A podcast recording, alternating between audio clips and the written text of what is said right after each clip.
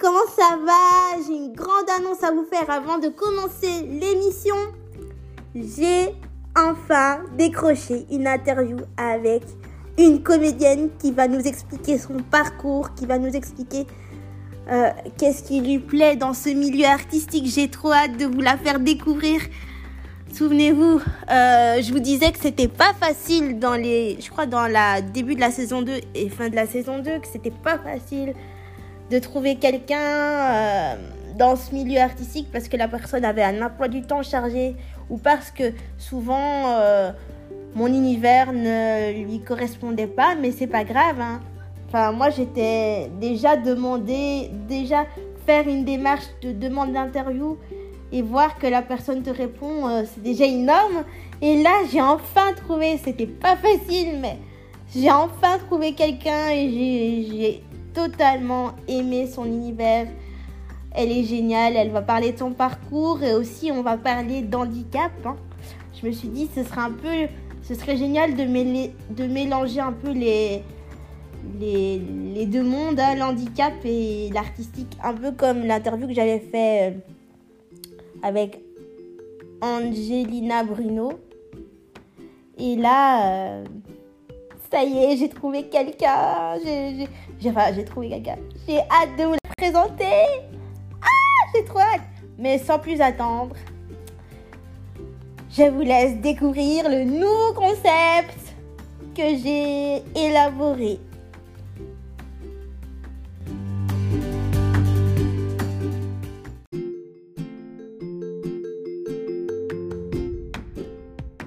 Oh, et encore une toute petite chose. Donc l'interview, normalement, elle se fera, enfin, je publierai l'interview au mois d'avril. Au mois d'avril, fin avril au plus tard, mais j'ai tellement hâte. Bon, allez, assez blablaté, c'est parti pour le nouveau concept cette fois-ci.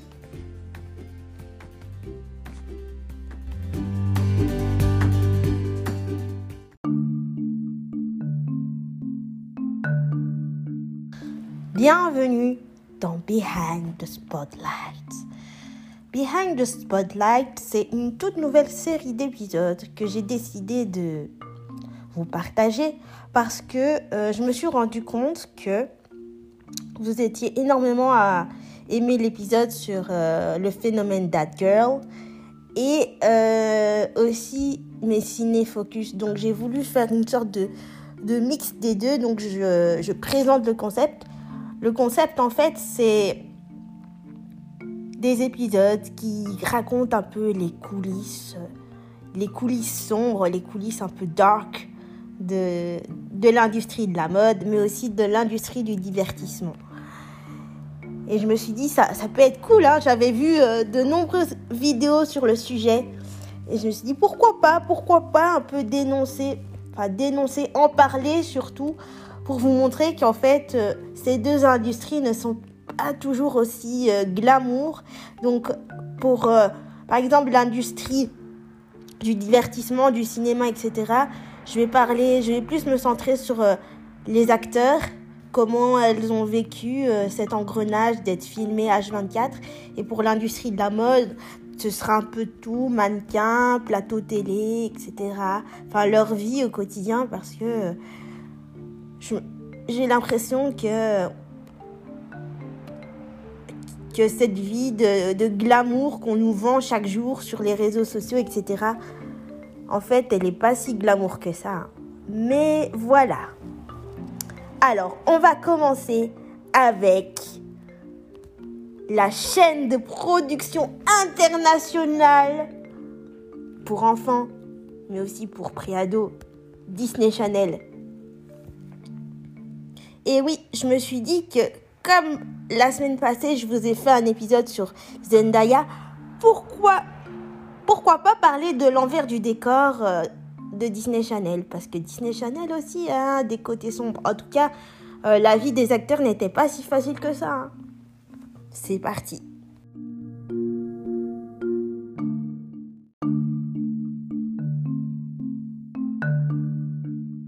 Avant ça, bien sûr, comme d'habitude, je mets mon petit trigger warning parce que je vais aborder des sujets un peu touchy, un peu, euh, un peu grave, très grave même. Donc voilà, je vous avertis avant. Trigger warning.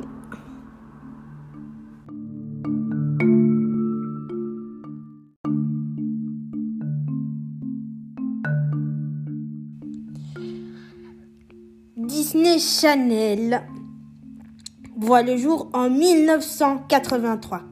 Petite anecdote, avant ça s'appelait The Disney Channel, mais en 1983, ils l'ont rebaptisé Disney Channel. Et c'est une entreprise qui fait extrêmement attention à son image. À son image, mais aussi à ses acteurs qui en ont souffert de cette image.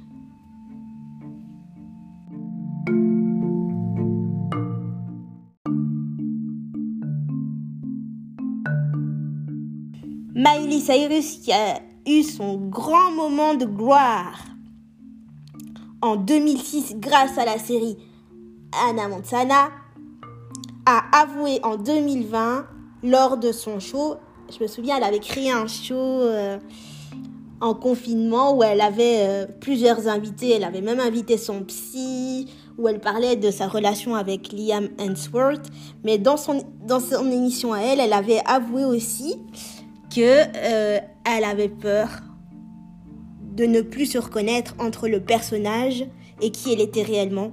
Parce que le personnage lui avait tellement collé à la peau que elle ne savait plus qui elle était. Après euh, la fin de la saison la dernière saison elle a même avoué qu'elle a qu'elle avait peur qu'on l'oublie qu'elle ne savait même plus. Elle a eu vraiment des soucis euh, au niveau de son image avec Disney, parce que Disney, comme je l'ai dit auparavant, c'est c'est une entreprise, c'est une industrie qui fait extrêmement attention à son image parce que ils ont un jeune public, mais euh, parfois je trouve qu'ils vont trop loin.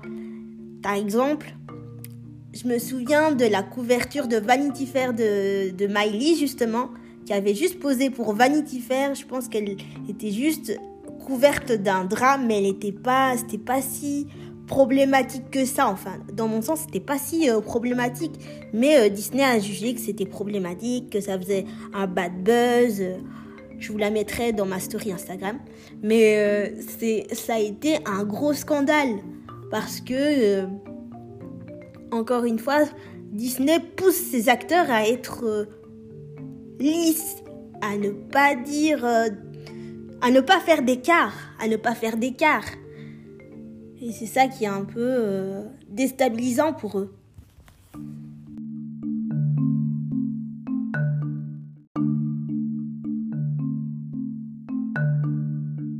D'autant plus qu'ils étaient très très jeunes. Miley Cyrus, je pense qu'elle avait 12-13 euh, ans quand elle a commencé dans Anna Montana. 12-13 ans, voire euh, même pas 14 ans. Pareil pour Selena Gomez, pareil pour Demi Lovato. Et quand on commence très très jeune, qu'on n'a pas de stabilité, que on est tout le temps filmé H24, sans oublier que à l'époque, quand, comme Miley Cyrus était l'étoile montante, on n'arrêtait pas de la comparer à Lindsay Lohan qui, elle, euh, elle a eu tellement d'excès, elle sortait de désintox, etc. que c'était, c'était, c'est un univers toxique en fait quand on commence à un certain âge. Ça devient un univers toxique. Autre star qui a notamment fait les frais de l'image de Disney Channel, ça a été Demi Lovato qui là a complètement euh, a complètement craqué à cause de de, de cette image de à cause de cette industrie en fait. Parce que on se souvient également, en tout cas moi je me souviens quand elle a frappé une de ses danseuses et que ça avait fait tout le tour de la planète quand elle était en pleine tournée pour le Come Rock Tour, il me semble. Et euh, Demi Lovato, je pense que c'est quelqu'un qui n'a pas eu d'aide psychologiquement parce que, encore une fois, on la comparait à Selena Gomez qui était plus mince, qui était plus fine. On la comparait euh, à d'autres stars aussi. Elle n'a pas eu d'aide psychologique. Elle est tombée dans, notamment à cause de Disney, je pense, dans la boulimie et dans l'anorexie. Et ça, c'est horrible. Quand tu n'as pas de soutien émotionnel, que tu commences très très jeune, tu sais plus où tu en es.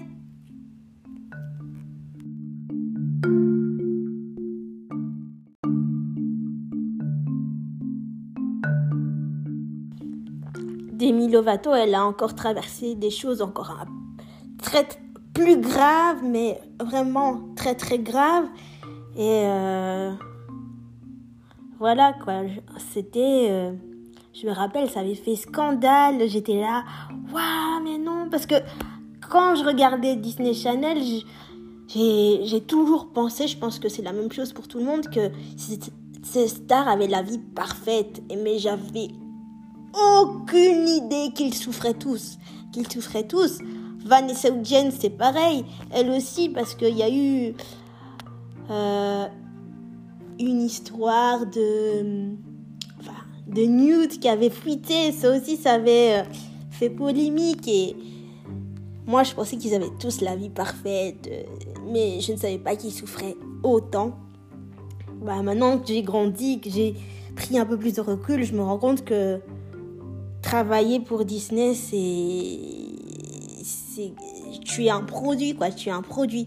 Parce que, que ce soit pour Disney ou pour une autre chaîne, mais en tout cas, tu es un produit, tu travailles pour une marque et tu dois vraiment euh, être dans le droit chemin, être dans pour plaire à tout le monde, pour faire de l'argent. Et ça, je trouve ça triste. Je trouve ça triste parce que cette pression-là, elle peut, elle peut aller très très loin et c'est dommage. C'est dommage qu'il n'y ait pas de, de cellules psychologiques mis en place pour les aider parce que souvent quand ils sont obligés de commencer très très jeunes pour subvenir aux besoins de la famille hein, de la famille comme euh, a fait Bellatorn au départ ou euh, Janet McCurdy de Nickelodeon ou pour euh, ou pour faire plaisir à papa et maman qui vivaient un rêve de gosse quoi qu'on n'a jamais accepté. Et donc ils sont à chaque fois euh, pris dans l'engrenage, mais parfois ça peut être aussi par passion. Ça peut être aussi par passion. Et c'est ça qui est beau, mais c'est Disney, c'est vraiment une industrie euh, très très oppressante, oppressante. Voilà, j'ai trouvé le mot. Oppressante parce que on n'arrête pas de comparer les uns aux autres, parce que ils ce sont des gamins quand ils commencent euh, dans l'écurie, parce qu'ils doivent être lisses. Mais euh, on oublie l'aspect vraiment humain, humain de la célébrité. Et c'est triste. Il y a aussi dans les exemples, j'avais donc j'avais euh, voilà les jumeaux de Zach et Cody qui eux voulaient avoir un contrôle créatif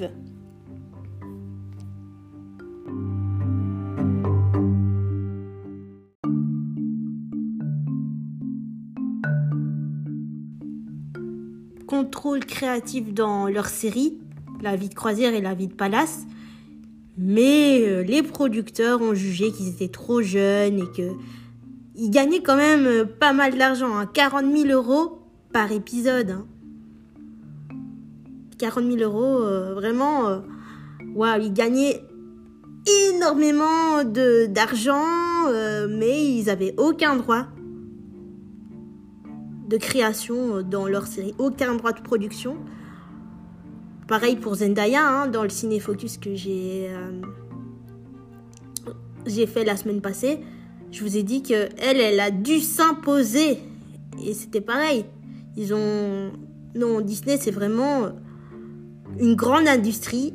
Et certains acteurs euh, sont des marionnettes. La plupart des acteurs se transforment en marionnettes. Tu fais ci, tu fais ça. Et c'est triste parce que quand on est sous l'œil des projecteurs,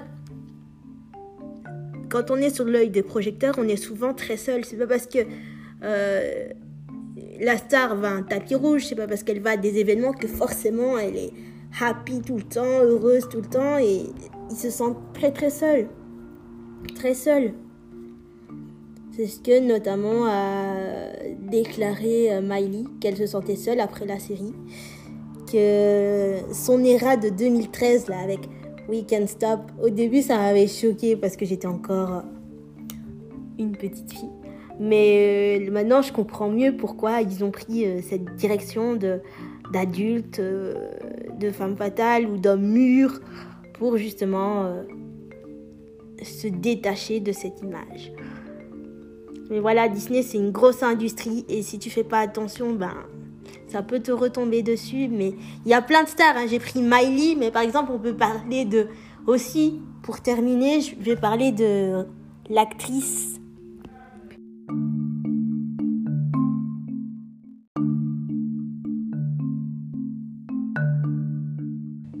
productrice américaine Raven Simone qui elle, euh, qui elle a connu des gros soucis de santé au niveau de son poids, mais au niveau aussi, moi ce que je trouvais horrible, je l'ai appris il y a 4 ans d'ici, c'est qu'on euh, Disney euh, n'a pas voulu qu'elle montre son homosexualité au grand jour et ça je trouve ça dégueulasse. C'était horrible. Elle devait cacher qui elle était réellement. Et c'était vraiment... Euh, je trouvais ça trop, trop injuste, quoi. On peut pas cacher des sentiments. On peut pas euh, cacher qui on est réellement.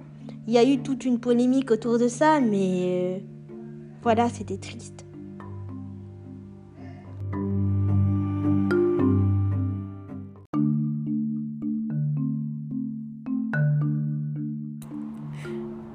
Raven, Simone, je l'aimais tellement dans Phénomène Raven parce que Phénomène Raven, faut savoir que c'était la première série, la première série où le personnage a de l'ambition, où le personnage n'a pas, n'est pas perdu par rapport euh, à son identité, n'a pas confiance en lui, enfin, on le voit pas douter de lui, il est ambitieux, elle est prête à tout. Mais euh, voilà quoi. Mais quand j'ai appris qu'elle était obligée de cacher, de cacher euh, son homosexualité, ça m'a fait un peu de la peine. Enfin, je trouvais ça trop, c'était trop, c'était trop violent, trop violent. C'est maintenant je sais pas euh, ce qu'il en est, mais je crois que maintenant elle est heureuse. Elle s'est mariée en 2020 avec sa moitié. Je trouve ça trop mignon. Bref, tout ça pour dire que euh, Disney Channel est une industrie très très vicieuse et que c'est pas parce que vous voyez la star sur un tapis rouge ou à paillettes ou en train de faire de faire euh, des plateaux télé, euh, plein de choses sur le net que elle est forcément bien dans sa peau, bien dans son corps. Voilà, en tout cas, c'est tout pour moi.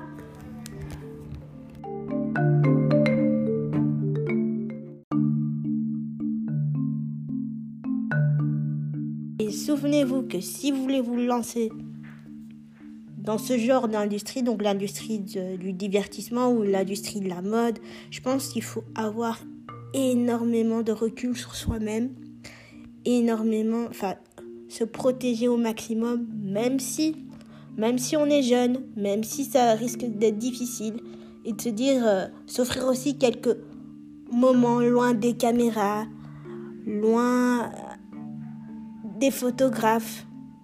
Parce que toutes ces stars Disney, de Disney là, je suis persuadée que si elles avaient des moments de pause, ou alors, ou alors euh, une vie normale, entre guillemets, s'il n'y avait pas toute cette pression autour, là peut-être qu'ils auront eu une bonne stabilité, quelqu'un de l'écoute. Et donc voilà, j'espère que ce premier épisode vous a plu. Sachez que moi, euh, j'ai pris plaisir à tourner cette série, c'est le premier épisode.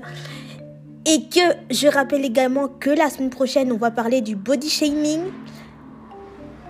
Et qu'il y aura une interview fin, fin avril avec la grande comédienne surprise.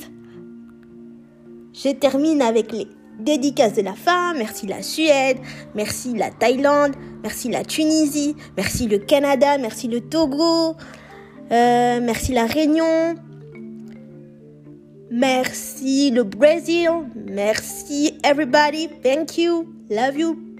Prenez soin de vous.